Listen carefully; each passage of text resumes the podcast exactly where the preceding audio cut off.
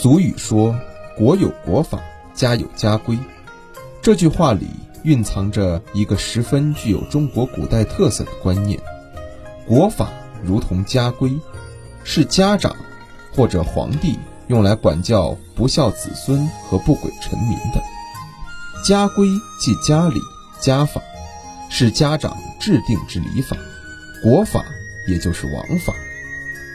在家与国的范围内。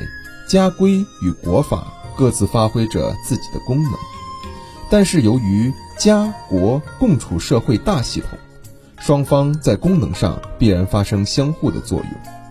一方面，家规建构在天然血缘之上，培养人的孝，为国法也就是贯彻忠的推行奠定了基础。家规既教化于国法之前，也远胜于国法之系。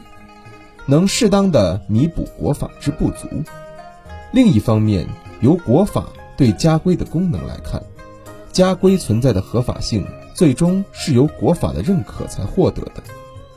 在唐宋明清历朝互婚律中，可以看到与婚丧篇中诸多相类甚至相同的规定，这表明国法是认可家规的。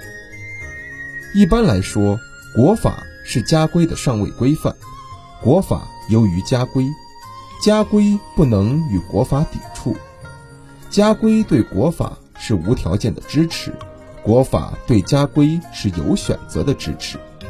有关于日常起居、洒扫应对之类的家规，国法并无明确态度，只是事实上的默认。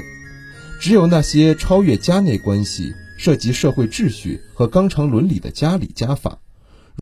如婚丧之礼中的若干内容，国法才有明确的态度，并且违反家规严重者，得由国法处理。